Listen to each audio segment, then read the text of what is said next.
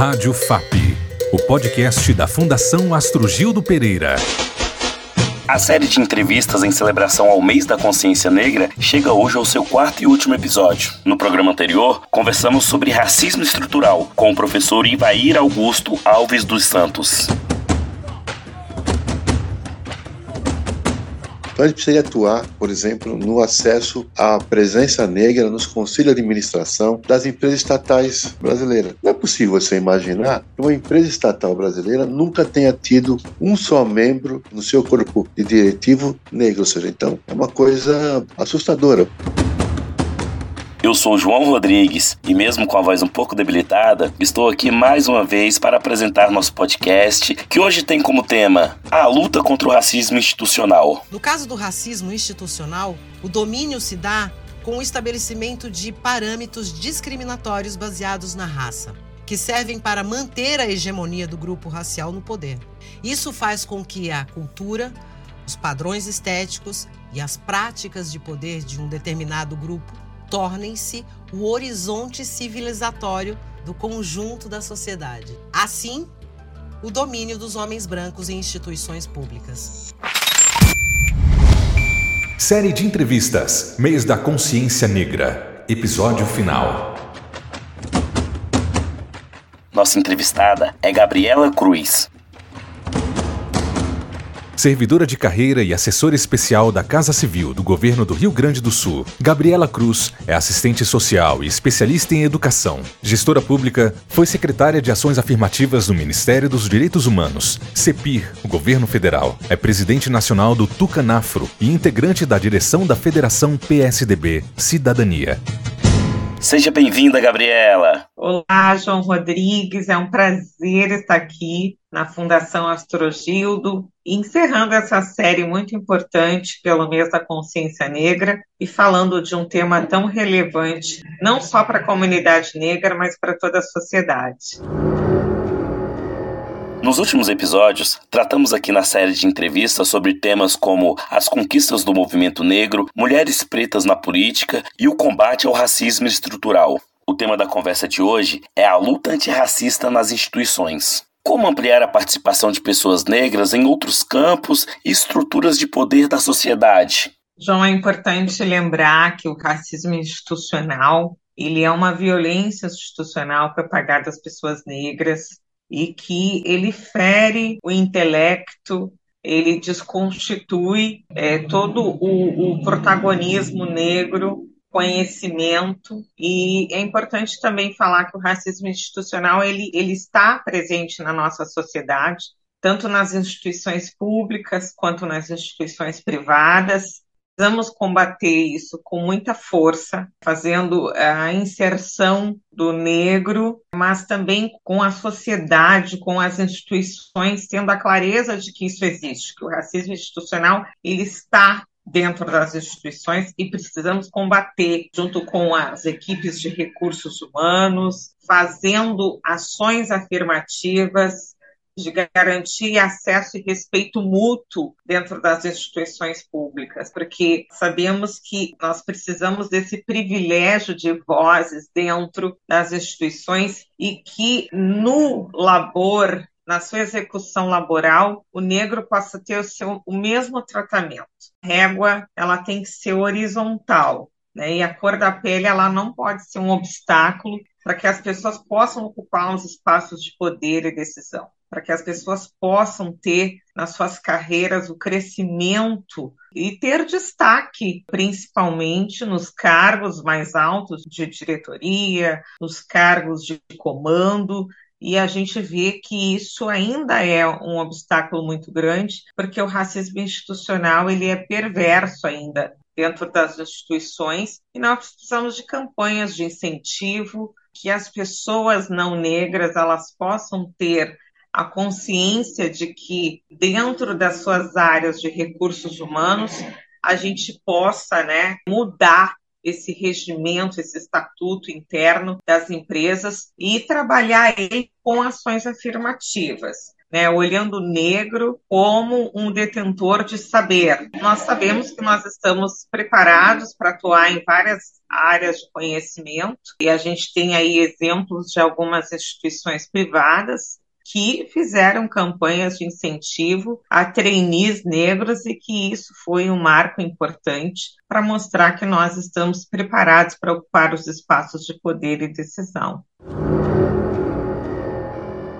Cultura política no Brasil, hegemonicamente branca, inclusive na direção da maioria dos partidos, contribui para esse atraso que você comentou na resposta anterior? É sempre bom falar, né, João? Se o racismo ele é institucional, ele é estrutural, sistêmico, ele está dentro das instituições e também está dentro das instituições partidárias. Eu sempre falo isso. Nós temos que começar com o dever de casa tratar isso internamente dentro dos órgãos públicos, dos órgãos partidários, né? O Tucanafro ele tem um, uma ação importante que é fazer com que nós possamos ter vez, voz, voto, deliberar junto com as pautas, deliberar junto com as matérias, incentivar para que os nossos governantes possam ter capacidade de garantir os nossos direitos. Nós temos aí um processo hegemônico de uma política hétero, branca, normativa, e que as mulheres tiveram recentemente avanços na política brasileira, falando a questão de gênero, mas falando na questão de raça, nós temos muitos desafios a enfrentar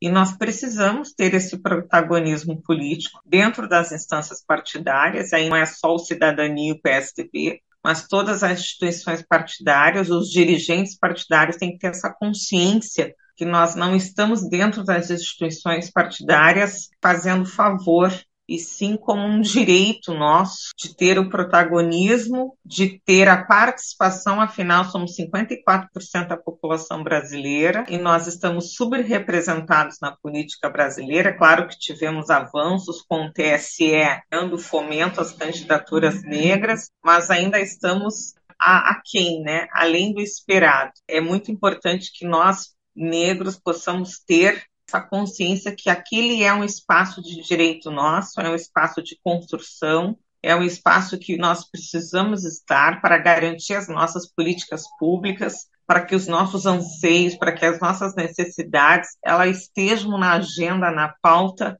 política e assim sucessivamente na agenda pública, né? Então, nós precisamos romper com esses estereótipos que ainda eles se propagam, né, dentro das instituições, até porque quando a gente fala em racismo, a gente sabe que ele pode ser consciente e ele pode ser inconsciente por todo um processo, né, de escravização, de colonização na nossa sociedade brasileira. Então, nós precisamos ter campanhas de incentivo, nós precisamos nos colocar nos espaços como sujeito de direito, porque historicamente o negro, né, nós não tivemos referenciais, nós não, nós não tivemos né, incentivo para que possamos enxergar que aquele espaço político é um espaço nosso por direito. E nós temos que romper com essa heteronormatização, fazer com que o negro esteja dentro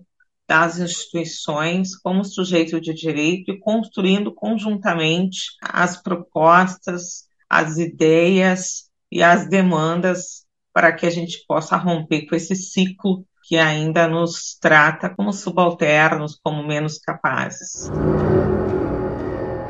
Como os estados e os municípios também podem ser protagonistas nessa mudança de cenário? nós fizemos realmente uma carta para os prefeitos e agora nós estamos elaborando uma carta aos nossos governadores para que eles possam implementar no executivo políticas públicas efetivas e permanentes para a população negra, para a promoção da igualdade racial, para a equidade racial, para que nós possamos dar potencial para que a gente possa fomentar as coordenadorias de igualdade racial, os conselhos de PIR, né, os conselhos de igualdade racial, que eles possam ter instrumentos concretos para que eles possam realmente ter orçamento para execução das políticas públicas e que os nossos governantes não olhem os nossos órgãos de igualdade racial como despesa, mas sim como fomento, mas sim como receita para o combate a uma política antirracista. Então, nós queremos que os nossos governantes eles possam também dar legitimidade a negros e negras que têm formação, tenham conhecimento, tenham potencial para assumir não só as coordenadorias de igualdade racial, mas que eles possam estar secretários de educação, secretários do trabalho, secretários do desenvolvimento econômico. Claro que nós temos essa propriedade, esse lugar de fala para falar sobre a política antirracista, antirracista para combater o racismo, mas é importante lembrar que nós, nós temos a condição epistêmica, intelectual para atuar em diversas áreas de conhecimento. E é importante essa carta, esses subsídios, para que a gente possa fazer o exercício da transversalidade, para que a gente possa fazer o recorte das políticas públicas nessa conjuntura estrutural. É, falar para os nossos governantes tanto a importância de ter em seus quadros pessoas negras né, em diversas áreas de atuação, mas também subsidiar as políticas públicas que não sejam políticas de governo, e sim políticas de Estado, efetivas e permanentes, para que possamos ter acesso e garantia de direitos e o exercício da justiça social. Isso é muito importante, até porque nós do Tucanafra, a nível nacional, nós subsidiamos a nossa bancada federal aos temas que nos são relevantes.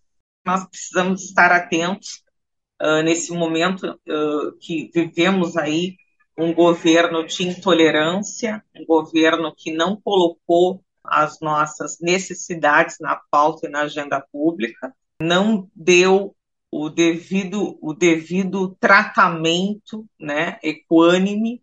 E nós temos aí o exemplo da Fundação Palmares, da Secretaria Nacional de Políticas de Promoção de Igualdade Racial e o retrocesso das nossas políticas públicas. Então, é muito importante que a gente também possa unir os nossos esforços, o movimento negro brasileiro possa unir os nossos esforços para a retomada das nossas conquistas, nossas lutas históricas do movimento negro. O Ministério da Igualdade Racial é uma das prioridades do governo eleito. A recriação dessa pasta pode ser considerada um avanço em meio a tantos retrocessos vividos nos últimos anos? Eu tenho que dizer para você que eu estou muito feliz e que, para mim, é uma das maiores conquistas para o movimento brasileiro, a retomada de um ministério de, de igualdade racial muito abrangente e que vai realmente é, tratar as políticas públicas de forma transversais e fazer entregas reais, né, execuíveis para a população negra brasileira, principalmente focado no combate ao desemprego, no combate à fome, trazendo novamente propostas para a saúde integral da população negra, trazendo propostas também para todo o fomento às políticas públicas, combatendo a intolerância religiosa que foi esquecida, foi dizimada por esse atual governo, os nossos quilombolas, né, a certificação, é, a valorização uh, e o reconhecimento nas nossas terras quilombolas. Nós vamos retomar uma Fundação Palmares que vai salvaguardar a cultura brasileira negra novamente, a cultura negra, né? Nós negros nós geramos a economia desse país, o empreendedorismo afro. Nós temos também que ter a ideia de que o Ministério da Igualdade Racial ele tem que dialogar com toda a esplanada dos ministérios para que a gente possa fazer o recorte racial das políticas é, e o fomento e a garantia de recursos públicos para que a gente possa, é, na prática, fazer entregas novamente para o movimento brasileiro. Isso é fundamental. É, eu fico muito feliz do, do governo que está chegando aí, primeiro de janeiro, retomar é, uma das pautas mais importantes para esse país, que é o Ministério de Promoção da Igualdade Racial. Isso é realmente um dos avanços que nós estávamos esperando. Passou por aqui figuras importantes do movimento negro que foram protagonistas né, no início das políticas públicas de promoção de igualdade racial nesse país, como o Babalaô Ivanir, né, o professor Ivanir dos Santos, a Raquel Dias, que foi minha colega no governo federal, eu lá no Ministério dos Direitos Humanos, e ela exercendo uma função muito importante na educação, né, no Ministério da Educação, é, trabalhando em prol da, de uma educação antirracista com impactos né, positivos é, no Ministério da Educação para este pacto federativo, para essa descentralização da educação, que eu, como sou especialista em educação, eu vejo que a educação é a base de tudo. O Babalaô Ivanir, é, o professor, que também é professor, o professor Ivair, foram os protagonistas dessa história, desse início, né, de toda essa discussão que se iniciou no país lá na época de Fernando Henrique Cardoso, que acolheu as demandas do movimento negro, e esses intelectuais negros foram responsáveis por implementar e construir conjuntamente políticas públicas e ações afirmativas para o Estado brasileiro. Gabriela Cruz, presidente do Tucanafro, especialista em educação, gestora pública de carreira no Rio Grande do Sul. Muitíssimo obrigado por sua participação em nosso podcast. Eu que agradeço a Fundação Astrogildo Pereira, que é uma fundação que dialoga com vários intelectuais, com várias vozes potentes nesse Brasil e parabenizar pelo mês da consciência negra por estar trazendo aqui temas tão relevantes e tão importantes para todos nós. Agradeço a você, João, e a toda a direção da Fundação Astrogildo Pereira por esse momento tão importante para todos nós. Gratidão, muito obrigada e contem sempre comigo. Obrigado pela sua audiência e até o próximo podcast. Saiba mais sobre a FAP em fundaçãoastrogildo.com.br.